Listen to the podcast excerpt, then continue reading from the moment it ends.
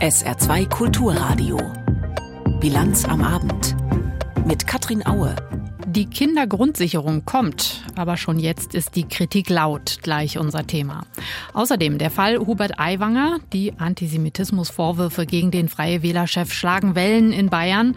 Für morgen ist eine Sondersitzung des Koalitionsausschusses in München anberaumt. Und wir berichten über Hasskriminalität gegen queere Menschen im Saarland. Herzlich willkommen zur Bilanz am Abend. Bis zu 12 Milliarden Euro pro Jahr hat Familienministerin Paus vor Monaten mal für die Kindergrundsicherung veranschlagt. Jetzt sollen 2,4 Milliarden Euro aus dem Haushalt dafür eingeplant werden. Darauf haben sich die Koalitionäre gestern geeinigt. Und prompt kommt Kritik. Das Zentralkomitee der Katholiken etwa meint, die Kindergrundsicherung sei ernüchternd klein gerechnet. Der Armutsforscher Christoph Butterwegge spricht von einer Schrumpfversion. Und der Sozialverband VDK sagt, heute sei ein Mini-Reformchen als der große Wurf präsentiert worden. Aber erstmal die Details der Kindergrundsicherung, zusammengestellt von Michael Weidemann. Lisa Paus macht's kurz und zeigt sich sichtlich zufrieden. Ich kann dir heute verkünden, die neue Kindergrundsicherung kommt. Dabei haben die Koalitionäre gestern bis weit in den späten Abend hinein noch verhandelt und an Details gefeilt. Leicht sei es nicht gewesen, zu einem Ergebnis zu kommen, bilanziert die grüne Familienministerin. Zum Teil waren es wirklich sehr harte Verhandlungen, um in der Sache zu einem guten Ergebnis zu kommen, aber es hat sich gelohnt. Das Ergebnis unserer Verhandlungen ist die umfassendste sozialpolitische Reform seit vielen Jahren. Dabei werden das Kindergeld, das künftig Kindergarantiebetrag heißt, der Kinderzuschlag, die Bürgergeldanteile für Kinder und Unterstützungen aus dem Bildungs- und Teilhabepaket zum Teil neu berechnet und für alle in einer Leistung zusammengefasst. Mit einem stark vereinfachten digitalen Antragsverfahren, so Paus, dem Kindergrundsicherungscheck. Die Kindergrundsicherung ist eine echte Dienstleistung. Frisch gebackene Eltern melden ihr Kind an, beantragen Kindergrundsicherung und geben ihr Einverständnis, dass Daten abgeglichen werden. Mehr müssen sie nicht tun. Dann erhält jedes Kind den Kindergarantiebetrag und je nachdem, was die Eltern verdienen, auch den Kinderzusatzbetrag. Und im Namen der Koalition verspricht sie, niemand wird nach der Neuberechnung finanziell schlechter gestellt sein als bisher. 2,4 Milliarden Euro werden für die Kindergrundsicherung ab 2025 im Bundeshaushalt vorgesehen. In den folgenden Jahren dürfte es mehr werden, viel mehr, sagt Lisa Paus, weil künftig mehr Familien die ihnen zustehenden Leistungen in Anspruch nehmen. Hoffentlich nicht allzu viel mehr, hält Christian Lindner dagegen. Der Finanzminister setzt auf die Teile der Ampelvereinbarung, die Eltern in armutsgefährdeten Familien stärkere Anreize geben, mehr oder überhaupt zu arbeiten. Das Beste, um Armut zu überwinden, ist Arbeit. Betont der FDP-Vorsitzende, denn Armut entstehe zumeist durch Defizite bei Arbeitsmöglichkeiten, Integration und Sprachkenntnissen der Eltern. Deshalb darf von einer Reform der sozialen Unterstützungsleistungen für Familien kein Anreiz ausgehen, nicht sich um Erwerbsarbeit, um Integration und Sprachkenntnisse zu bemühen. Und so werde es im jetzt vereinbarten Reformpaket auch günstigere Regeln bei der Anrechnung von Arbeitseinkommen geben, bei Unterhaltsleistungen für Alleinerziehende zum Beispiel. Alles in allem ein guter Kompromiss, findet Hubertus Heil. Der SPD-Arbeitsminister sieht ihn als Fortsetzung bereits umgesetzter Verbesserungen bei Kindergeld, Kinderzuschlag und Bürgergeld. Gewinner und Verlierer in der Koalition habe es dabei nicht gegeben, glaubt Heil. Mir ist persönlich egal, ob jemand auszählt, ob die FDP, die Grünen, die SPD gewonnen hat.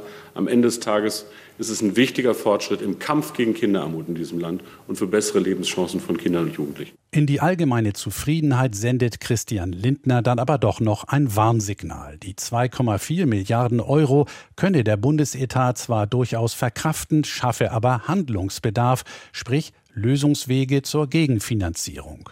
Weshalb ich die Prognose wage, dass es sich bei der Kindergrundsicherung mit Blick auf die nächsten Jahre um die letzte größere Sozialreform handelt, die noch in den äh, Haushaltsrahmen äh, des Bundes passt. Der Bundesfinanzminister gießt schnell noch ein bisschen Wasser in den Wein vor der Koalitionsklausur ab morgen in Meseberg. Unstimmigkeiten innerhalb der Koalition gibt es zurzeit auch in Bayern. CSU-Chef und Ministerpräsident Markus Söder dürfte alles andere als glücklich darüber sein, dass knapp sechs Wochen vor der Landtagswahl sein Vize- und Wunschkoalitionspartner Hubert Aiwanger von den Freien Wählern übel in den Schlagzeilen ist. Seit dem Wochenende wird über einen Vorfall aus Aiwangers Jugend diskutiert. Ein heftig antisemitisches Flugblatt war damals bei ihm gefunden worden. Erst jetzt ist das durch einen Bericht der Süddeutschen Zeitung bekannt geworden. Mittlerweile behauptet Aiwangers Bruder der Verfasser zu sein, aber viele Fragen bleiben weiter offen, zum Beispiel warum Hubert Aiwanger das Flugblatt damals mit sich herumgetragen hat. Für morgen hat Markus Söder eine Sondersitzung des Koalitionsausschusses anberaumt. Umso mehr macht er heute auf eitel Sonnenschein, wie Anita Fünfinger berichtet. Markus Söder lächelt, freut sich, prostet zu. Der bayerische Ministerpräsident ist in Miltenberg am Main, ganz oben in Bayern, schon fast in Hessen zu Gast und wünscht der fränkischen Weinkönigin alles Gute bei der Wahl zur deutschen Weinkönigin. Söder dirigiert die Stadtkapelle und isst deftig zu Mittag. Auf Instagram postet er eine Schweinshaxen mit Pommes. Das sind die Bilder, die Markus Söder heute produzieren will. Fragen der Kollegen zur Causa Aiwanger sind nicht erwünscht. Morgenland. Wirklich nicht. Es wäre schon schöner heute. Unsere Sitzung, das wissen Sie doch schon. Mit nach der Sitzung wissen Sie doch meint der CSU-Chef eine Sitzung des Koalitionsausschusses. Über seinen Staatskanzleichef hat Söder für morgen Vormittag in München die Spitzen von CSU und Freien Wählern einbestellt. Seit Bekanntwerden der Vorwürfe am Freitag gibt es von Söder und Hubert Aiwanger kein gemeinsames Bild, zumindest öffentlich nicht. Der Wirtschaftsminister und stellvertretende Ministerpräsident Aiwanger war kurz vor Söder in Miltenberg angekommen, scherzend und demonstrativ locker. So, jetzt schauen wir mal rein um. Jetzt muss er mir Ski machen für euch. Launige Plaudereien sind erlaubt, Ernsthaftes dagegen nicht. Aiwanger blockt sämtliche Fragen nach dem Flugblatt in seinem Schulranzen ab. Nächste Frage. Die fragen Sie, Herr Aiwanger, ja, was ja. sagen Sie dazu? Ja, nichts mehr. Derzeit nichts. Derzeit nix. Eine solche Antwort wird morgen vermutlich nicht ausreichen. Die CSU will vom Chef der Freien Wähler wissen, wie das genau war in Aiwangers Gymnasium in Niederbayern und den antisemitischen Flugblättern. Von ihm persönlich. Seine schriftliche Erklärung reicht dem Koalitionspartner nicht aus. Und nicht nur dem nicht. Auch die Grünen und die SPD wollen Antworten. Während der Fraktionschef der Grünen im Landtag Ludwig Hartmann Aiwanger für nicht mehr tragbar hält, verlangt die SPD erst einmal umfassende Aufklärung. Dieser Ruf kommt bis aus Berlin. Bundeskanzler Olaf Scholz lässt über Regierungssprecher Wolfgang Büchner ausrichten. Das muss aus Sicht des Bundeskanzlers auch alles umfassend und sofort aufgeklärt werden und müsste dann gegebenenfalls auch politische Konsequenzen haben. Wie diese Konsequenzen aussehen sollen, das will sich die Bundesregierung nicht anmaßen zu fordern. Am Ende sei das eine Landesangelegenheit, so der Regierungssprecher in Berlin. So hält es auch die Schwesterpartei der CSU. CDU-Generalsekretär Linnemann sagt, es brauche keine Ratschläge aus Berlin, schon gar nicht öffentlich. Während Hubert Aiwanger öffentlich zu der ganzen Angelegenheit schweigt, meldet sich erneut sein Bruder zu Wort. Helmut Aiwanger erzählt am Nachmittag der Mediengruppe Bayern, wie leid ihm das alles tue. Sauer sei er gewesen auf seine so wörtlich linksradikalen Lehrer Ende der 80er Jahre, die über Bauern gelästert hätten, zu Demos gegen die Wiederaufbereitungsanlage Wackersdorf aufgerufen hätten. Er habe mit dem Schriftstück die Lehrer provozieren wollen, dabei habe er gewusst, dass man über den Holocaust keine Witze macht. Helmut Aiwanger sagt der Zeitung, er schäme sich dafür und bitte vor allem seinen Bruder um Verzeihung. Wie aber dann das Flugblatt in Hubert Aiwangers Schulranzen komme, dazu sagt der Bruder, Hubert habe sie eingesammelt, um zu deeskalieren. Das ist das Stichwort für den Freie Wählerchef. Hubert Aiwanger lässt sich am Ende in Miltenberg doch noch zu einem ganzen Satz hinreißen, wenn auch der nicht ganz zur Aufklärung beiträgt. Glauben Sie mir, das ist gar nicht so wichtig, wie Sie meinen. Das meint Hubert Aiwanger, der Freie Wählerchef in Bayern. Vergangene Woche hat der Deutsche Bauernverband seine vorläufige Erntebilanz vorgelegt. Der Tenor war schwierig alles. Die Wetterbedingungen sorgen für eine unterdurchschnittliche Getreideernte, vor allem die lange Regenperiode. Heute hat der Landwirtschaftsminister seinen Erntebericht nachgereicht. Auch er nennt das Kind beim Namen, Verursacher sei der Klimawandel. Die Ernte unterm Durchschnitt. Eva Huber. Der Sommer. Erst war es viel zu heiß, trocken, Dürre. Dann auf einmal viel zu viel Regen, Unwetter. Bundeslandwirtschaftsminister Jim Özdemir nennt diese Wetterextreme das neue Normal. Extreme als Folge der Klimakrise machen die Ernten weltweit immer stärker zu so einer Art Lotteriespiel. Das heißt, wenn man Glück hat, zieht man das große Los und wenn man Pech hat, läuft es halt schlecht in der Lotterie. Und wenn ein Hof von einem Wetterextrem betroffen ist, könne er fatale Ernteeinbußen haben. Dieses Lotteriespiel spiegelt sich auch in den vorläufigen Ernteergebnissen. Für den amtlichen Bericht werden konkrete Erntemengen von ausgewählten Feldern hochgerechnet. Da die Ernte dieses Jahr teilweise sehr spät ist, kann das Endergebnis noch abweichen. Insgesamt bewertet Minister Özdemir die Ernte so. Erstmal vielleicht die gute Nachricht. Sie ist besser ausgefallen wie erwartet. Aber Je nach Region und Feldfrucht fällt die Ernte sehr unterschiedlich aus. Zum Beispiel beim Getreide liegt das vorläufige Ergebnis nur etwas unter dem Fünfjahresdurchschnitt. Aber während es in Nordrhein-Westfalen ein sattes Plus gibt, sieht es in Brandenburg und im Saarland sehr viel schlechter aus. Und wo es in der Erntezeit viel geregnet hat, litt beim Weizen die Qualität. Statt fürs Brot kommt der dann oft nur als Futter für Schweine, Hühner in Frage. Beim Raps hingegen und der Qualität des Rapsöls zeigt der vorläufige Erntebericht ganz gute Ergebnisse. Beim Obst hofft Özdemir auf eine gute Apfelernte, aber die Erdbeerernte war schwach. Insgesamt ist der Bundeslandwirtschaftsminister zufrieden. Der grünen Politiker mahnt aber, die Landwirtschaft müsse klimafest werden.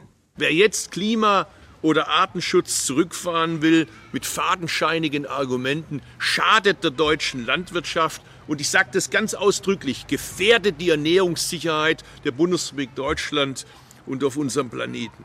Denn in der EU wird gerade heftig diskutiert. Zum Beispiel über den Plan, bis 2030 mindestens ein Fünftel der Fläche in der EU zu sanieren. Trockengelegte Moore wieder vernässen, Wald aufforsten. Kritik gibt es aber auch am Plan, den Einsatz von Pestiziden stark einzuschränken. Der Bauernverband fordert auch im Angesicht der schwierigen Klimaverhältnisse, die Landwirtschaft brauche da eine breite Palette an Wirkstoffen zum Pflanzenschutz. Özdemir will stattdessen auf mehr Ökolandbau setzen und auf weniger Nutztiere, damit mehr Flächen für Lebensmittel statt Futtermittel da sind. Außerdem will er die Züchtung klimaresistenter Pflanzen fördern. An der Stelle hat er den Bauernverband auf seiner Seite. Kleidung kann politisch sein. Das erfahren jetzt wieder Schülerinnen und Schüler in Frankreich. Gleich nach dem Nachrichtenüberblick von Tanja Philipp Murer. Der ukrainische Präsident Zelensky hat schärfere Maßnahmen gegen die Korruption im Land angekündigt. Unter anderem will er den Tatbestand der Korruption für die Dauer des Krieges mit Landesverrat gleichsetzen lassen. Einen entsprechenden Gesetzesvorschlag will er dem Parlament vorlegen. Bislang sehen die Gesetze in der Ukraine bei Korruption Geldstrafen oder eine Haft bis zu vier Jahren vor. Landesverrat wird mit 15 Jahren bis lebenslang bestraft. Eine Verbesserung der Korruptions Armutsbekämpfung ist eine der Bedingungen der EU-Kommission für einen möglichen EU-Beitritt der Ukraine. Die Bundesregierung will Ortskräfte der Bundeswehr in Mali im Fall einer Gefährdung nun doch unterstützen. Das hat das Bundesverteidigungsministerium nach Berichten über die Tötung eines einheimischen Bundeswehrmitarbeiters in dem westafrikanischen Land mitgeteilt. Das Ministerium prüft nach eigenen Angaben die Informationen über den Tod des Mannes. Weiter hieß es, die Bundeswehr nehme ihre Fürsorgepflicht für die lokal Beschäftigten sehr ernst. Sollte sich die Lage für die Ortskräfte ändern, werde man Maßnahmen prüfen. Bislang hatte die Bundeswehr die Haltung vertreten, dass die Ortskräfte in Mali nach dem deutschen Truppenabzug keinem besonderen Risiko ausgesetzt seien. Europäische Pilotenverbände warnen vor Risiken durch Übermüdung im Cockpit. Der Dachverband ECA erklärte, drei von vier Piloten seien bei der Arbeit bereits für wenige Sekunden eingeschlafen. Das sei ein Sicherheitsrisiko. Ihre Warnung stützt die Organisation auf eine Umfrage, an der fast 7000 Pilotinnen und Piloten aus 31 Ländern teilgenommen haben. Mehr als 70 Prozent beschwerten sich demnach, dass sie sich zwischen ihren Flugdiensten nicht ausreichend von Müdigkeit erholen konnten. Grund dafür sei häufig die Verlängerung von Flugdienstzeiten, etwa bei Umwegen wegen schlechten Wetters oder einer Überlastung des Luftraums. Im Saarland, in Rheinland-Pfalz und in Hessen gibt es immer mehr Kinder und Jugendliche mit starkem Übergewicht. Nach Zahlen der Krankenkasse IKK Südwest stieg die Zahl von sogenannten Adipositas-Neuerkrankungen von 2019 bis 2021 um fast 10 Prozent an. Erfasst wurden Kinder und Jugendliche, die im Alter von 4 bis 19 Jahren deswegen einen Arzt aufgesucht hatten. Die Dunkelziffer könnte noch wesentlich höher liegen. In einem Mordprozess vor dem Saarbrücker Landgericht ist der 56-jährige Angeklagte aus Riegelsberg zu einer lebenslangen Haftstrafe verurteilt worden. Die Richter sahen es als erwiesen an, dass der Mann im Februar seine 53 Jahre alte Frau erdrosselt und die Leiche anschließend in einem Wald vergraben hatte. Dabei habe der vierfache Vater heimtückisch gehandelt. Er habe es nicht akzeptiert, dass seine Frau ihn verlassen wollte. In dem Prozess hatte ein Gutachter den Verurteilten als voll schuldfähig eingestuft. Das Urteil ist noch nicht rechtskräftig. Noch diese Woche sind Ferien in Frankreich, dann die berühmte Rentrée. Die Kinder und Jugendlichen müssen wieder zurück in die Schule. Sie werden eine neue Regel vorfinden. Keine Abayas mehr auf dem Schulgelände. Muslimische Mädchen dürfen also nicht mehr in langen Gewändern kommen. Das hat der Bildungsminister beschlossen wegen des Prinzips der Laizität in den französischen Schulen. Caroline Döller über eine umstrittene Entscheidung keine Abayas mehr in Klassenzimmern. Es ist ein knapper Satz des französischen Bildungsministers, der für ausgiebige Diskussionen sorgt. On ne pourrait plus porter l'abaya so hatte es Gabriel Attal bereits gestern Abend im Fernsehsender TF1 gesagt. In einer Pressekonferenz zur Rentrée, dem Schulstart nach den großen Ferien am Vormittag, hat Attal den Schritt noch einmal erklärt. Der sei wichtig, um das Prinzip der Laizität in den französischen Schulen zu schützen, so Attal. In den letzten Monaten gab es deutlich mehr Verstöße gegen das Prinzip der Laizität in unseren Schulen, vor allem durch das Tragen von religiöser Kleidung wie zum Beispiel Abayas, die in manchen Schulen inzwischen zum Bild gehören. Die Schulen werden durch dieses neue Phänomen auf eine harte Probe gestellt. Wir müssen und werden uns dem entgegenstellen. Das bedeutet, klar zu sagen, die Abaya hat in der Schule keinen Platz, ebenso wenig wie andere religiöse Symbole. Laizität ist ein zentrales Prinzip des französischen Staates. Vereinfacht gesagt bedeutet Laizität, dass sich der Staat gegenüber den Religionen neutral verhält und somit Religionsfreiheit garantiert. Im Gegenzug dürfen religiöse Symbole den öffentlichen Raum nicht dominieren. Seit 2004 gibt es in Frankreich ein Gesetz, das Schülern verbietet, Kleidung oder Zeichen zu tragen, die eine offensichtliche Religionszugehörigkeit zeigen. Dazu zählen Kippas, auffällig große Kreuze oder das Kopftuch.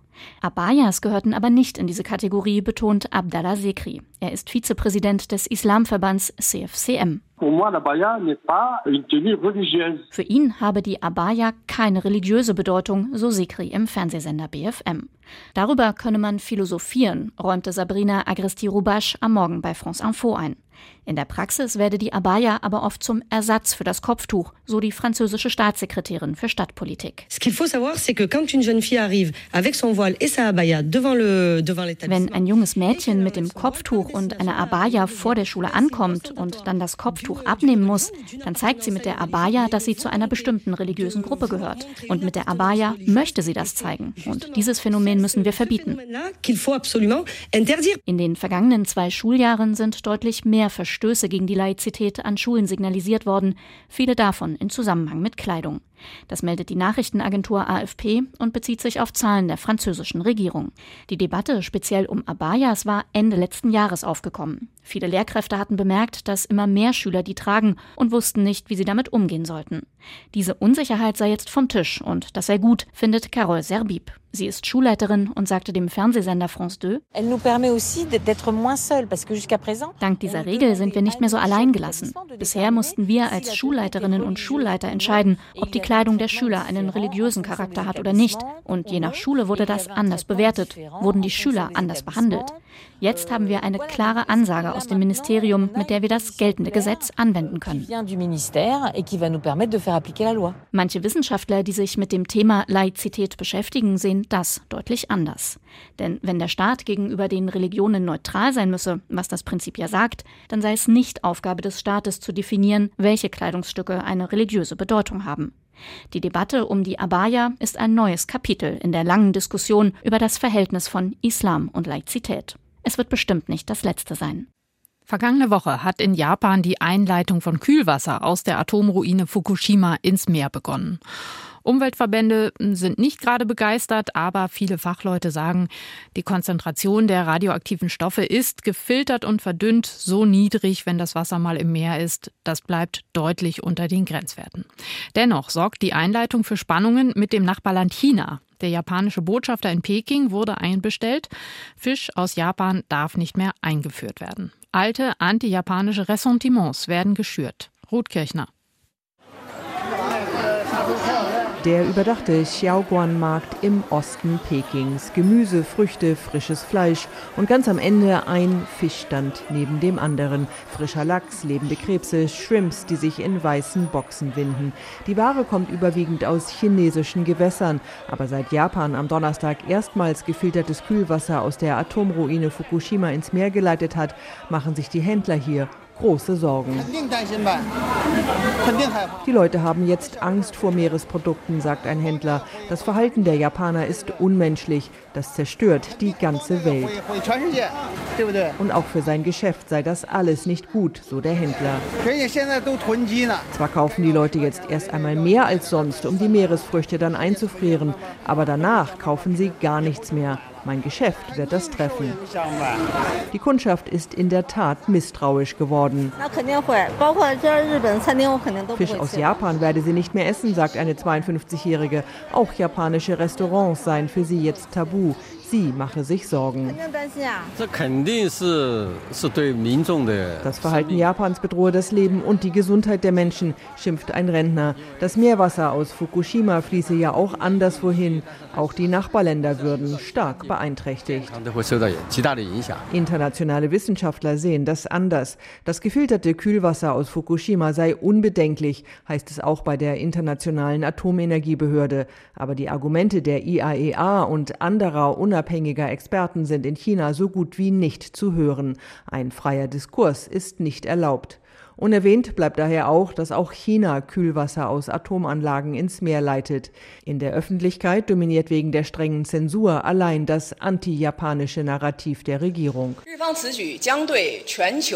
Das Verhalten Japans führe zu unvorhersehbaren Schäden in den Weltmeeren und verschärfe die Sicherheitsrisiken von japanischen Lebensmitteln und Fischereiprodukten, sagt Xu Jieting, Sprecherin des chinesischen Handelsministeriums. Damit rechtfertigt die Sprecherin den seit Donnerstag geltenden kompletten Einfuhrstopp für Fisch und Meeresfrüchte aus Japan. Wirtschaftlich sei das leicht zu verkraften, sagen Experten. Vielmehr gehe es der chinesischen Führung darum, politisch zu punkten, sagt Chong Jia-yen, Politikwissenschaftler an der National University of Singapore. China sieht Japan als Teil einer US-Allianz, die China, so formuliert es die chinesische Führung, einkreisen und klein halten will. Dafür wird Japan jetzt abgestraft, weil es sich kritischer gegenüber China aufstellt, als es Peking lieb ist. Auch auf dem Xiaoguan-Markt ist viel Kritik an Japan allgemein zu hören. Anti-japanische Ressentiments sind in China wegen der komplizierten Geschichte leicht abrufbar. Dieses Misstrauen gegenüber Japan und die mangelnden Informationen über Fukushima verstärkten tief sitzende Ängste vieler Chinesen, sagt Politikwissenschaftler Chong. Und sie lösen Panikkäufe aus. Wie schon 2011 nach der Atomkatastrophe von Fukushima kaufen viele Menschen in China jetzt Salz. In manchen Supermärkten sind die Regale bereits leer. Denn hartnäckig hält sich in China auch das Gerücht, dass bestimmte Salzsorten gegen radioaktive Strahlung helfen. Heute kam eine wichtige Nachricht für Bahnkundinnen und Kunden. Vorerst wird es keine weiteren Streiks bei der Deutschen Bahn geben. Die Mitglieder der Eisenbahn- und Verkehrsgewerkschaft EVG haben mehrheitlich für eine Tarifeinigung mit dem Bahnkonzern gestimmt. Aber es war knapp. Anja Dobrodinsky berichtet. 52,3 Prozent, das ist gerade einmal gut die Hälfte der EVG-Mitglieder bei der Deutschen Bahn. So viele stimmten gegen Streiks und für den Schlichterspruch. Dennoch reicht das locker, denn Streiks hätte es erst gegeben, wenn mehr als 75 Prozent der etwa 100.000 Wahlberechtigten die Schlichtung abgelehnt hätten. Für EVG-Chef Martin Burkhardt sind die 52 Prozent eine klare Mehrheit. Er gibt Entwarnung für Fahrgäste. Mit dem Ergebnis der Urabstimmung gibt es keine unbefristeten Streiks bei der Deutschen Bahn AG durch die EVG. Mit knapp zwei Dritteln der EVG-Mitglieder unter den Bahnbeschäftigten beteiligten sich nach Martin Burkhardt viele an der Wahl. Die Entscheidung für den Schlichterspruch bedeutet Folgendes. Die Löhne der Bahnbeschäftigten werden um mindestens 410 Euro im Monat steigen. 200 Euro gibt es ab Dezember, den Rest ab August des kommenden Jahres. Im Oktober bekommen die Mitarbeiter außerdem eine steuer- und abgabenfreie Inflationsausgleichsprämie in Höhe von 2850 Euro. Rund 70.000 Beschäftigte wie Servicekräfte und Mitarbeiter in Werkstätten werden zudem in höhere Gehaltsgruppen eingestuft. Damit haben wir einen solidarischen Tarifabschluss, der vor allem den kleineren und mittleren Einkommen ein deutliches Plus zum Teil von über 50 Prozent bringt. Die Gewerkschaft EVG hatte mehr gefordert, ihren Mitgliedern dann aber doch empfohlen, die Schlichtung zu akzeptieren. Wie das Ergebnis zeigt, sind viele Beschäftigte enttäuscht vom Schlichterspruch und stimmten dagegen. Vor allem die lange Laufzeit von 25 Monaten gefällt vielen nicht. Außerdem wurden nicht alle Beschäftigten in höhere Gehaltsgruppen eingestuft und sind nun womöglich unzufrieden. Da jetzt nicht alle profitieren, wird das bei der nächsten Tarifverhandlung die bereits in 19 Monaten beginnt, ein wichtiges Thema sein. Das Ergebnis der Urabstimmung spaltet nun die Gewerkschaft EVG. Im Herbst verhandelt die zweite Eisenbahnergewerkschaft, die GDL, für die Lokführer mit der Bahn über einen neuen Tarifvertrag. Sollte dabei ein besseres Ergebnis erzielt werden als das der EVG, will die aber nicht nachverhandeln, erklärt Christian Loroch, der stellvertretende Vorstandsvorsitzende der EVG. Allerdings hat die andere Organisation einen äh, sehr großen Vorteil, in Anführungszeichen Vorteil. Sie muss nur für eine sehr kleine Klientel verhandeln und nicht für alle Berufsgruppen in der Branche. Der Schlichtung zwischen EVG und Bahn im Juli waren monatelange Verhandlungen und mehrere Warnstreiks vorausgegangen. Nach Angaben der Deutschen Bahn belasteten die das Unternehmen mit rund 100 Millionen Euro. Im Juni war zuletzt Christopher Street Day in Saarbrücken. Von der Polizei hieß es danach, er sei friedlich verlaufen. Doch peu à peu meldeten sich immer mehr Menschen zu Wort, die den Tag eben nicht friedlich erlebt haben, die angefeindet wurden, angepöbelt oder sogar angegriffen. Da wurde klar, Hasskriminalität gegen queere Menschen ist weiter verbreitet, als wir gehofft haben. Denise Friemann hat mit einem Betroffenen gesprochen. Es war der CSC Samstag und wir waren vorne Straßenfest vorbereiten ich wollte noch hier im Einraum was holen und stand halt mit dem Rücken zur Straße und dann wurde ich halt mit dem Kopf gegen die Tür von meinem Lokal geknallt. Das war Joshua Kuhn. Ihm gehört der Einraum 2.0, eine queere Bar in Saarbrücken. Er selbst ist queer und damit ein Teil der LGBTQ-Community, die schwule, lesbische und inter- und bisexuelle, aber auch transsexuelle und transgender-Personen umfasst. Solche Übergriffe, wie Joshua ihn beschreibt, gehören für diese Menschen leider immer noch zum Alltag dazu. Ich habe das Gefühl, dass es so seit einem Jahr zunimmt und im Moment würde ich behaupten, es gehört leider zum Alltag der Community. Laut Bundesinnenministerium gab es im letzten Jahr deutschlandweit 1400 Übergriffe gegenüber queeren Personen. Im Saarland waren es nur sieben, also vergleichsweise wenig. Das sind aber nur die Fälle, die auch tatsächlich zur Anzeige gebracht wurden. Die Dunkelziffer ist aber wahrscheinlich viel höher, das sagt auch Joshua. Ich glaube, dass die Dunkelziffer weit über das Doppelte ist. Allein wenn man guckt, die Angriffe jetzt vergangenes Wochenende waren zwei Stück. Am CSD war es mindestens ein körperlicher Angriff und mindestens noch acht, neun, zehn, elf weitere Angriffe, vielleicht nicht unbedingt körperlich, aber mit Tomaten beworfen, beleidigt, geschubst. Das allein jetzt vom CSD bis zum heutigen Tag sind ja schon über acht Fälle. Tatsächlich haben sich nach dem CSD in Saarbrücken mehr als 20 weitere Personen bei der Polizei gemeldet, nachdem diese einen Aufruf gestartet hatte. Viele kommen auch zu Joshua in die Bar und erzählen ihm davon, sagt er. Und genau das ist das Problem. Viele queere Menschen trauen sich nicht zur Polizei. Das ist leider, glaube ich, auch Alltag, dass man sich vielleicht auch unverstanden fühlt, ja, oder sich schämt, dass einem sowas passiert ist. Und dann der Gedanke, oh Gott, jetzt sitze ich bei der Polizei, versteht der Polizist oder die Polizistin mich? Ist es ein jüngerer, ist es ein älterer Polizist? Kennen die die Thematik? Sind sie aufgeklärt? Okay, habe ich vielleicht jetzt einen noch weiblichen Ausweis, weil ich vielleicht als Frau geboren bin? Versteht derjenige das dort? Und dann ist eigentlich ist noch nicht in diesen ganzen Gedanken um das Problem gegangen, was gerade passiert ist. Das saarländische Innenministerium sieht queerfeindliche Übergriffe wegen der geringen offiziellen Zahlen nicht als Kriminalschwerpunkt. Und trotzdem gibt es ein paar Maßnahmen dagegen. So werde laut Innenministerium gerade geprüft, ob bei der Polizei eine extra Stelle für eine Ansprechperson für queere Menschen geschaffen werden könne. Queerfeindlichkeit im Saarland. Denise Friemann hat berichtet. Zum Wetter. Der Abend und die Nacht werden wolkenverhangen, aber weitgehend trocken. Auch der morgige Tag geht erstmal trocken los, aber gegen Nachmittag kommen dann wieder Schauer. Die Höchsttemperaturen 16 Grad im Hochwald und 20 Grad in Perl. Und der Mittwoch erst sonnig, später wolkig bis 22 Grad. Das war die Bilanz am Abend. Ich bin Katrin Aue. Tschüss.